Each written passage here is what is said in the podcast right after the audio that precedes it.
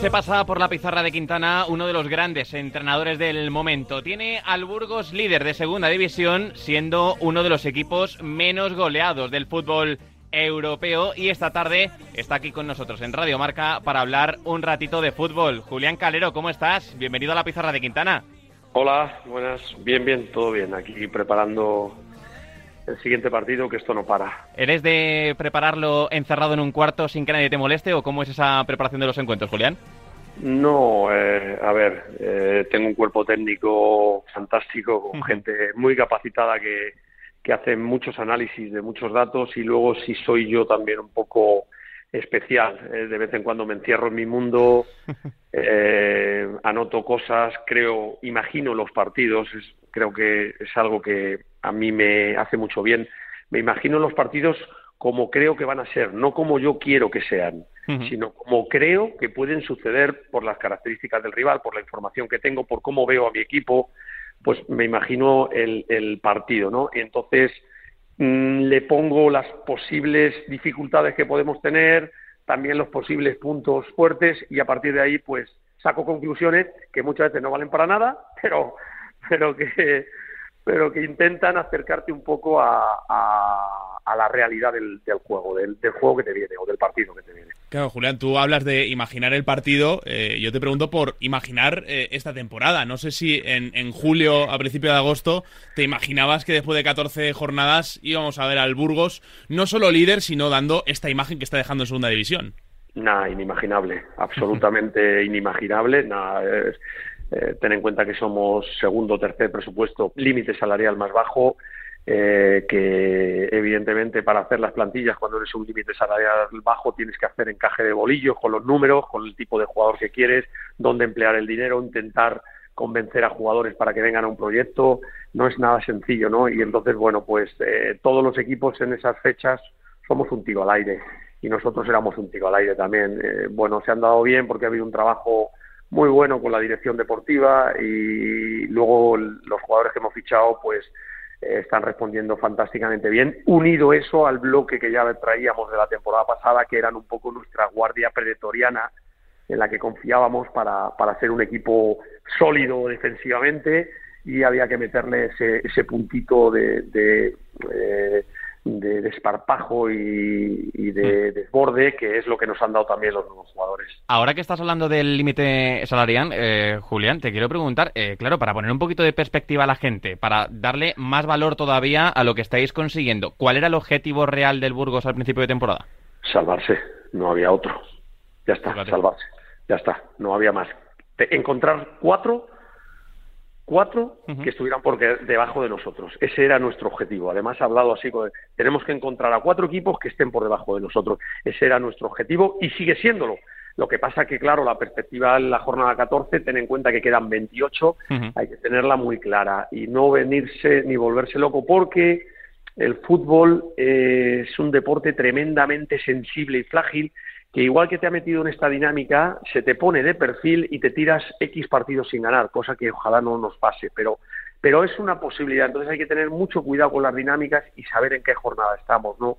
Entonces, bueno, hay que tener los pies en el suelo. No soy el típico que se pone el chubasquero antes de que caiga el chaparrón y va con el sol eh, reluciente. Dice, el chubasquero para cuando llueva, hombre, pues cuando vengan nubes. Ya lo dejamos el chubasquero para cuando vengan nubes. Entonces yo, cuando vengan las nubes, ya veremos a ver. Ahora mismo que la gente disfrute, que lo pase bien, pero que sepa todo el mundo cómo hemos llegado hasta aquí, que tenemos que tener los pies en el suelo, cuáles son nuestros objetivos y cómo es nuestra forma de competir para llegar hasta esta situación. Pues es la verdad que el fútbol va muy rápido. El otro día, Julián, se hicieron muy virales. Eh, supongo que te consta unas declaraciones tuyas distinguiendo entre jugar bien y jugar bonito, que estaba perfectamente definido y a todos nos quedó bastante claro, pero te diría más a veces creo que confundimos dominar con tener la pelota. Y esta temporada el Burgos, cuando defiende, cuando se planta atrás, está consiguiendo que se jueguen los partidos a lo que queréis vosotros, a lo que quiere el Burgos. Sí, pero mira, aquí hay, aquí hay varias cuestiones que son, que son importantes, ¿no? Depende de qué sitio o qué país nos podamos situar, es una, se entiende de diferentes maneras lo que es jugar bien al fútbol. Por ejemplo, no es lo mismo jugar bien al fútbol en España o no se entiende igual que en Italia, pero tampoco es igual que en Inglaterra. Entonces, bueno, eh, en España, desde ya hace un tiempo, todos sabemos lo de eh, aquel fantástico Barcelona, aquel, eh, aquella selección española fantástica de Vicente del Bosque jugando al fútbol como Los Ángeles. Entonces se ha cogido la, la idea de que solamente es jugar bien al fútbol cuando se está en la fase de ataque. Y no es así se puede jugar muy bien al fútbol defensivamente. No sé si me explico. El Milán de Arrigo Sacchi jugaba tremendamente bien al fútbol en la fase de contención.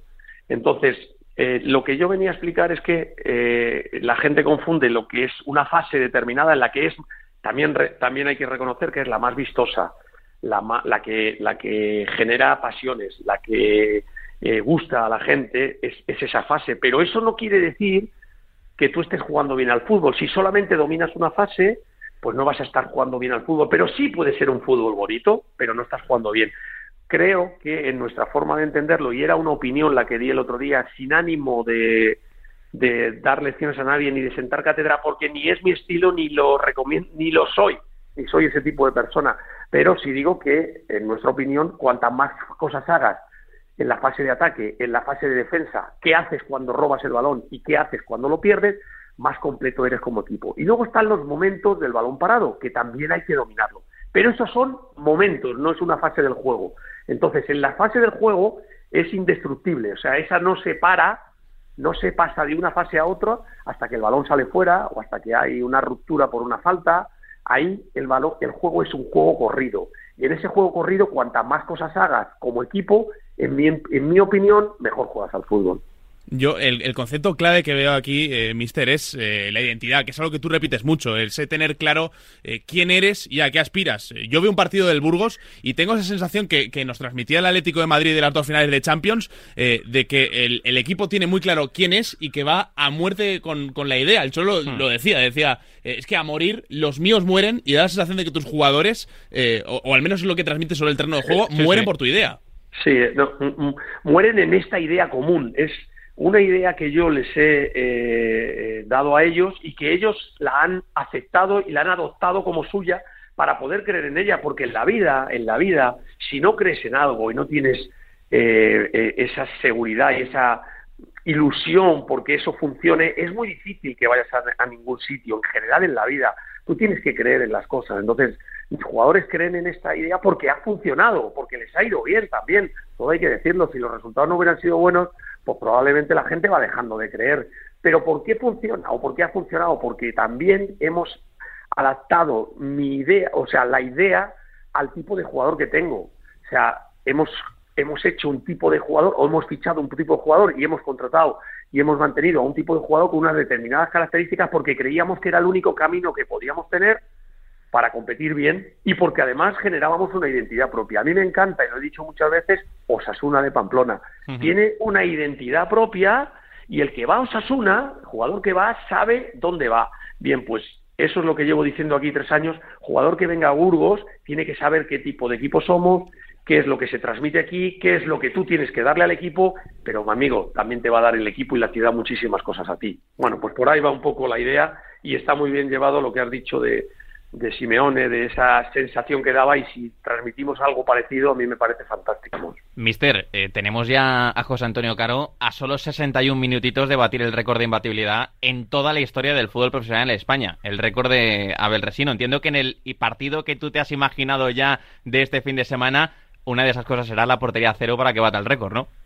Hombre, a ver, eh, José Caro está haciendo un trabajo porque tiene talento, tiene talento para, para la portería, evidentemente, y tiene un talento importante eh, eh, para, para llevar este, este récord. Pero hay un trabajo de otros compañeros, no me voy a mm. olvidar de, Dani Barrio, que es su compañero, perdón, que es su compañero de portería en el día a día, que está haciendo un trabajo extraordinario, que le ayuda muchísimo a, a competir bien y que está, que va a ser también parte de de la historia por esta situación, ¿no? Y, no me quiero olvidar del equipo completo que está haciendo un trabajo en, la fase de contención, en, la defensa del área, en la defensa del área, que la defensa del área es, importantísima en los tiempos que corren, en centros laterales, en, determinadas situaciones. No me quiero olvidar de, del cuerpo técnico, en especial de Martín Ras, el entrenador de porteros, que está haciendo un trabajo increíble con ellos, ¿no? Y el cuerpo técnico en el día a día pues oye, hay aquí un cúmulo de circunstancias y a eso únele el grandísimo talento de José Caro que hacen que ojalá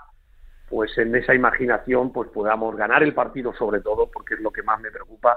Y si ya de paso eh, José Caro tiene ese premio, pues extraordinario para él porque también se lo merece. ¿Tienes alguna apuesta con él, como la de Ancelotti con Valverde, para que lo consiga o no?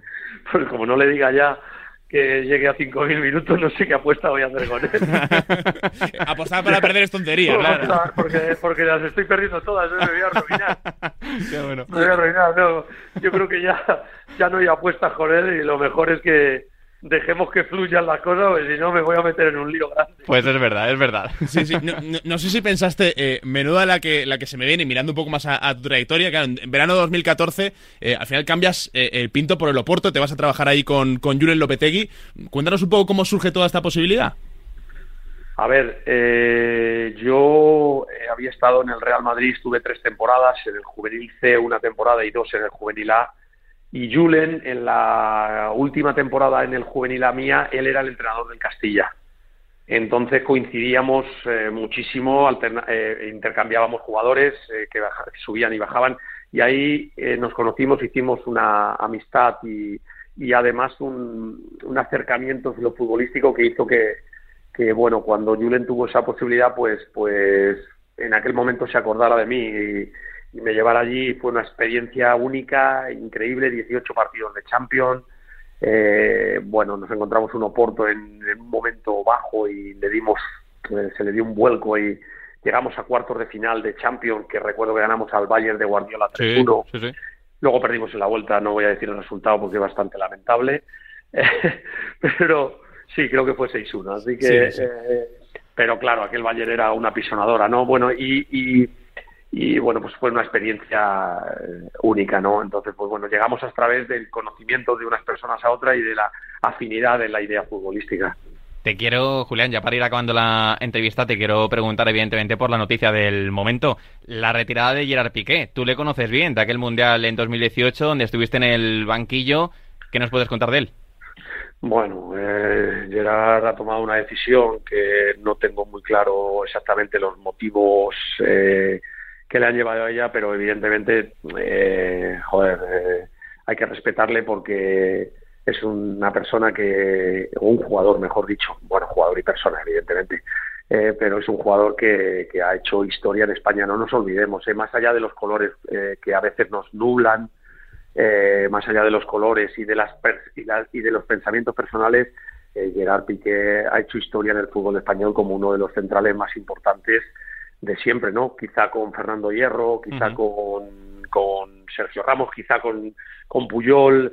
Bueno, cada uno tendrá sus gustos, pero para mí es uno de los centrales más importantes. Entonces él ha tomado la decisión, vamos a respetarla plenamente. Algún día dará él sus propias explicaciones y yo creo que eh, en lo que a mí respecta, mi admiración máxima por todo lo que ha conseguido, que, que es mucho y, y por cómo al final él ha tomado una decisión que me imagino que no ha sido nada sencilla, porque no es nada sencilla y menos a estas alturas de temporada. Eh, Mister, la última por mi parte. Eh, al final la experiencia de Rusia no, no acabó como todos queríamos. Eh, yo estoy ya también puesto con, con, el chip un poco mirando al Mundial. ¿Cómo ves a, la selección y, y, qué pozo te dejó todo aquello de Rusia? Mira, eh, todo esto es muy relativo. Te voy a contar un par de detalles para que nos pongamos en situación de lugar. Sabes que España perdimos en Rusia a los penaltis con Rusia, ¿verdad? Sí. Eh, te recuerdo que un penalti contra Paraguay en el Mundial 2012 que para Iker Casillas en torno al minuto 70 nos podía haber echado en octavos de final. Sí, sí, claro. Y, aquello, y, aquello hubiera sido, pues eso, pues no hubiera, no hubiera tenido o sea, aquella situación ha conllevado a todo lo que ha hecho historia España en el fútbol. Entonces, el fútbol está sujeto a unos hilos tremendamente frágiles que se pueden romper en, cualquier momento. Para mí fue una experiencia fantástica, una única e irrepetible que le debo a Fernando, Hierro, eh, a Fernando Hierro, que me regaló un mundial, me regaló un mundial, que a mí no me correspondía probablemente, pero me lo regaló, me lo regaló porque había sido segundo con él en, el Oviedo y, él fue el que me regaló la posibilidad de ir, no que me lo regalara por no hacer nada, por ser amigo, que no, sino porque que me, hizo ese esa situación que es que es increíble. Entonces, bueno, ¿qué sucede? Porque vamos a un mundial con un equipo que yo creo, como ha visto, como hemos visto con, en general con, con Luis Enrique, que es capaz de, de ganar a cualquiera y de competir con cualquiera, un equipo muy joven, dinámico, que va a depender de qué, pues del momento y la circunstancia en que se encuentre el equipo en, en Qatar y de esa confianza que puedan ir cogiendo, ¿no? Pero España ya demostró en la última Eurocopa en la que no era para nada favorita y mira cómo compitió, y mira cómo compitió. ¿Qué pasa? Pues que en un mundial un penalti, una mal, un, fuera de juego, una situación eh, extraordinaria y estás fuera o estás dentro. Entonces, bueno, yo creo que tenemos que estar orgullosos y, y preparados para nuestra selección porque me parece que vamos a disfrutar. Pues sí, ojalá sea así y seguiremos disfrutando también con este Burgos en segunda división. Mucha suerte en todo lo que está por llegar, Julián, mucha suerte para el partido de mañana y esperemos charlar pronto. Venga, un abrazo y muchas gracias. Oye, auténtico lujazo, ¿eh, Nahuel Miranda? Esta pizarra de viernes. Bueno, lo dice el mister, que, el elogio debilita, pero cómo no elogiar, ¿no? A este Burgos que... Menudo mérito tiene. que el objetivo era evitar el descenso. Y, ya lo digo, no, solo por los números, sino también por la forma en la que lo está consiguiendo. Así que, bueno, seguiremos disfrutando también con la segunda división y con el Burgos. Y que, bueno, que no, es, no es mal anticipo para el Mundial, ¿eh? Que también se nos viene ya. Efectivamente. Nosotros vamos a seguir disfrutando aquí la pizarra de Quintana, que nada, en dos minutitos llamamos a Miguel Gutiérrez la carpeta de Bangal.